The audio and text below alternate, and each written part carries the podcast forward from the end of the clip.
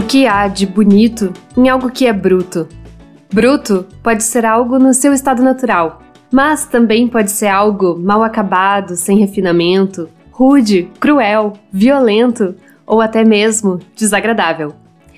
E para muitas pessoas, geralmente entre o público geral, esses significados negativos poderiam servir para descrever a chamada arquitetura brutalista.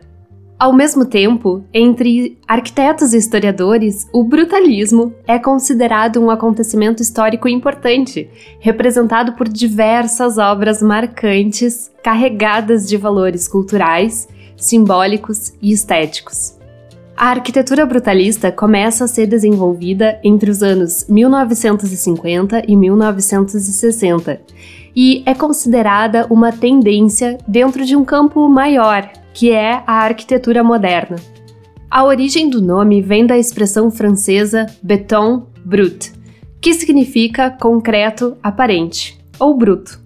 Historicamente, se costuma atribuir a construção da unidade de habitação de Marselha, realizada entre 1945 e 1949 pelo arquiteto Le Corbusier, como o marco do início da arquitetura brutalista. A unidade de habitação de Marselha é um conjunto habitacional construído como parte dos esforços de redução do déficit habitacional ocasionado pela Segunda Guerra Mundial. A gente poderia passar horas falando sobre essa obra, mas o que nos interessa, por enquanto, é somente saber que esse é um edifício feito em concreto armado aparente, com uma robusta estrutura deixada exposta e uma aparência geral pesada e rústica. Desde essa obra, Le Corbusier explorou o concreto aparente em diversas construções que marcaram época e influenciaram novas gerações de arquitetos ao redor de todo o mundo. Mas o que levou Le Corbusier e outros arquitetos a criarem essa arquitetura de aparência tão bruta, com estruturas à mostra e superfícies de concreto com as rústicas marcas das formas de madeira de construção, Afinal, até poucos anos atrás, o próprio Le Corbusier e outros arquitetos europeus e norte-americanos estavam muito mais entusiasmados com uma arquitetura moderna que trazia características como volumes cúbicos, paredes revestidas ou pintadas de branco, grandes painéis de vidro, estruturas metálicas ou os leves pilares de concreto de formato redondo. O que motivou esse redirecionamento na prática criativa de tantos arquitetos do século XX? A resposta é nada mais, nada menos do que a Segunda Guerra Mundial, que aconteceu entre 1939 e 1945. Uma guerra dessa proporção é capaz de desestruturar continentes inteiros e motivar mudanças na forma de se pensar e de se viver. Se antes da guerra havia um clima de otimismo com relação aos progressos da tecnologia, depois da guerra se percebeu que os avanços tecnológicos também podem causar destruições em massa através das modernas armas de combate. Outra mudança foi a dificuldade de acesso a determinados materiais e mão de obra, uma vez que cidades inteiras precisavam ser reconstruídas e que as linhas de produção já não tinham as mesmas condições de antes da guerra. Por isso, esse grande acontecimento histórico é frequentemente enunciado como uma condição fundamental para o surgimento da arquitetura brutalista. Isso nos leva a perceber como a arquitetura não se refere a estilos baseados em decisões estéticas arbitrárias, e sim que é um produto da sociedade e da cultura de uma determinada época, estando inevitavelmente relacionada ao contexto histórico. Para não ficar dúvida com relação ao contexto de surgimento da arquitetura brutalista, vejam só o que diz o historiador William Curtis sobre a unidade de habitação de Marselha. Abre aspas. Vendo-se em retrospecto, parece que a solução do uso do concreto extremamente texturizado, mostrando as marcas das tábuas das formas, foi forçada ao arquiteto pelas condições de construção dos anos imediatamente pós-guerra e pelo fato de que tantos empreiteiros diferentes trabalharam juntos no projeto que se tornou quase impossível esperar por uniformidade. Le Corbusier provavelmente teria preferido construir em aço Mesmo assim, o arquiteto reverteu tais dificuldades em um bom uso estético, adequado às mudanças no estilo e na intenção. Na inauguração do prédio, em 1953, ele se referiu com prazer ao concreto como um material natural, comparando-o com a pedra.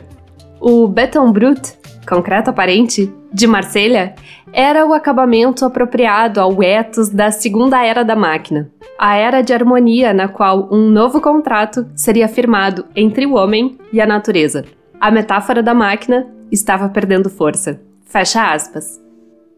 O uso do termo brutalismo ganhou notoriedade na Inglaterra nos anos 50, onde surgiu a expressão novo brutalismo, que foi muito difundida pelos textos de um crítico britânico chamado Rainer Banham. Esses textos estão ainda hoje dentre as mais importantes referências quando se fala em brutalismo.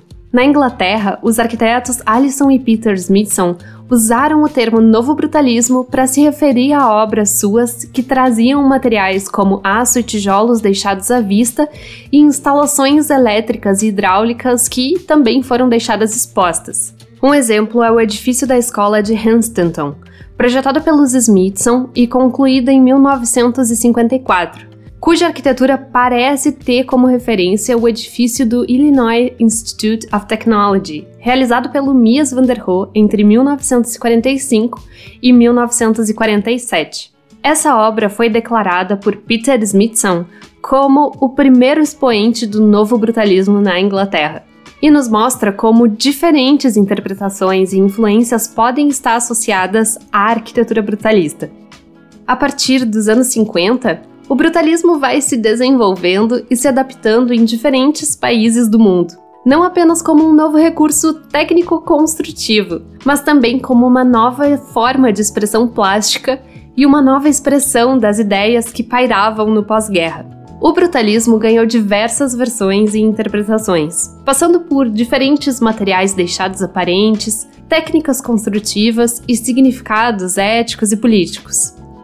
Foram tantas as obras que receberam o rótulo de brutalistas, muitas delas diferentes entre si, que o termo brutalismo até mesmo passou a ser questionado como um nome válido. Isso gerou polêmicas no meio acadêmico e se debateram diferentes alternativas para tentar definir o que, hoje em dia, pode ou não ser considerada arquitetura brutalista. De fato, esse parece ter se tornado um conceito de difícil definição, e não há um consenso sobre um grupo de características sempre heterogêneo dentro do que se costuma chamar de brutalismo. De acordo com a professora Maria Luísa Sanvito, definir a arquitetura brutalista não é uma tarefa fácil. Olhem só o entendimento que ela traz sobre a arquitetura brutalista. Abre aspas. A ideia de brutalismo em arquitetura está ligada à expressão dos materiais utilizados em seu estado natural. O que se espera desta arquitetura é que, através de sua apreciação, seja possível identificar os materiais que concretizam o projeto arquitetônico através da edificação. Os revestimentos são considerados como dissimuladores. A arquitetura brutalista demonstra os materiais utilizados e a técnica que permite a sua execução. Procura deixar bem claro o que é vedação ou estrutura. Não existe um critério seletivo do que deva ou não estar à vista. Tudo é aparente. Existe uma preocupação com a expressão dos materiais em detrimento de superfícies bem acabadas. A ideia de beleza é associada à verdade construtiva. A edificação deve ser honesta, demonstrando seus materiais, assim como a técnica construtiva adotada. Fecha aspas.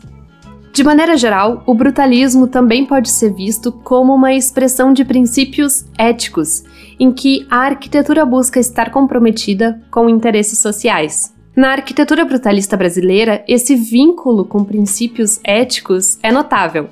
No Brasil, tendências ao brutalismo já começam a surgir no começo dos anos 50, com obras com grandes estruturas de concreto armado aparente do arquiteto Afonso Eduardo Reidi, sobretudo o Museu de Arte Moderna de 1953, no Rio de Janeiro.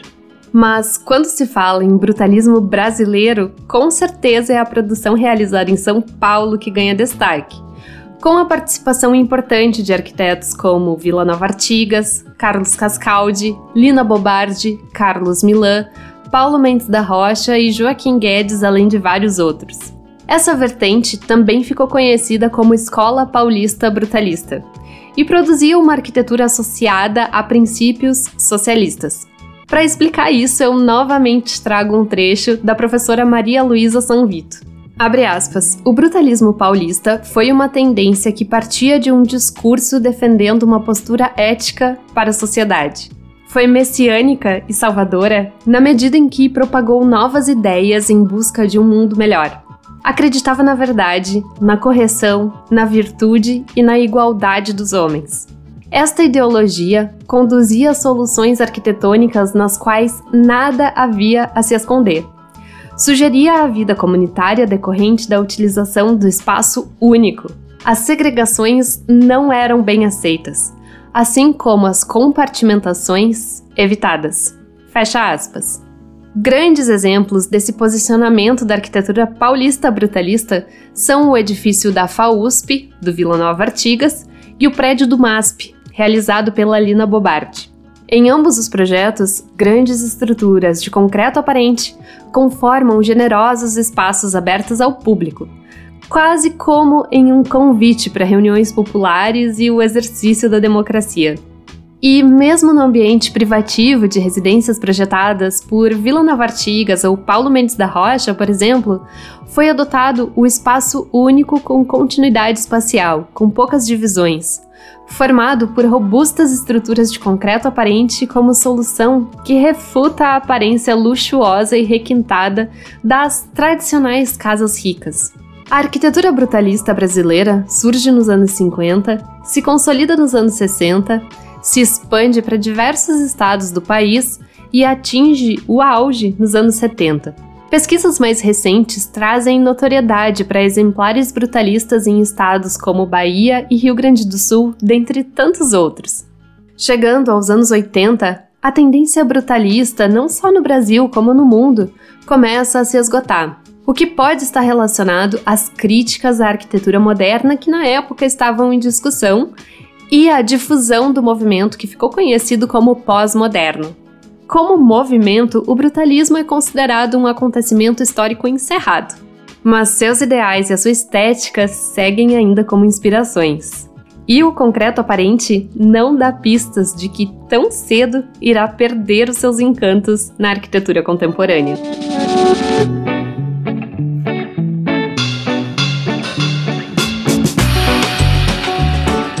Queridas e queridos ouvintes, muito obrigada pela companhia e por terem escutado até aqui. Meu nome é Temis da Silva e você acabou de ouvir o episódio da Arquitetura Objetiva sobre arquitetura brutalista. Se você gostou deste conteúdo, deixe uma avaliação de 5 estrelinhas, porque isso ajuda muito o trabalho do podcast. Aproveite e siga o perfil e clique no sininho para receber as atualizações. O Arquitetura Objetiva é um projeto independente. A contribuição dos ouvintes ajuda o podcast a continuar no ar. Cada episódio leva horas de pesquisa, redação do roteiro, edição e publicação. E você pode apoiar todo esse trabalho na plataforma Apoia-se, em apoia.se barra arquitetura objetiva. A renda gerada lá é revertida para custos de produção, horas de trabalho, materiais de pesquisa e o que mais for necessário para melhorar o podcast. Em troca, os apoiadores têm acesso a conteúdos exclusivos, como episódios bônus e os roteiros dos episódios, incluindo imagens sobre tudo que foi falado. Mas se você quiser ajudar de outra forma, seria ótimo se você pudesse compartilhar este e outros episódios com outras pessoas que também possam se interessar. Para me enviar sugestões, dúvidas ou só para me mandar um alô, envie uma mensagem pelo Instagram ou pelo e-mail arqueobjetivapodcast.gmail.com. Lembrando também que lá no Instagram e no Pinterest eu também sempre posto conteúdos complementares. Então nos siga para acompanhar as novidades. Muito obrigada e até a semana que vem!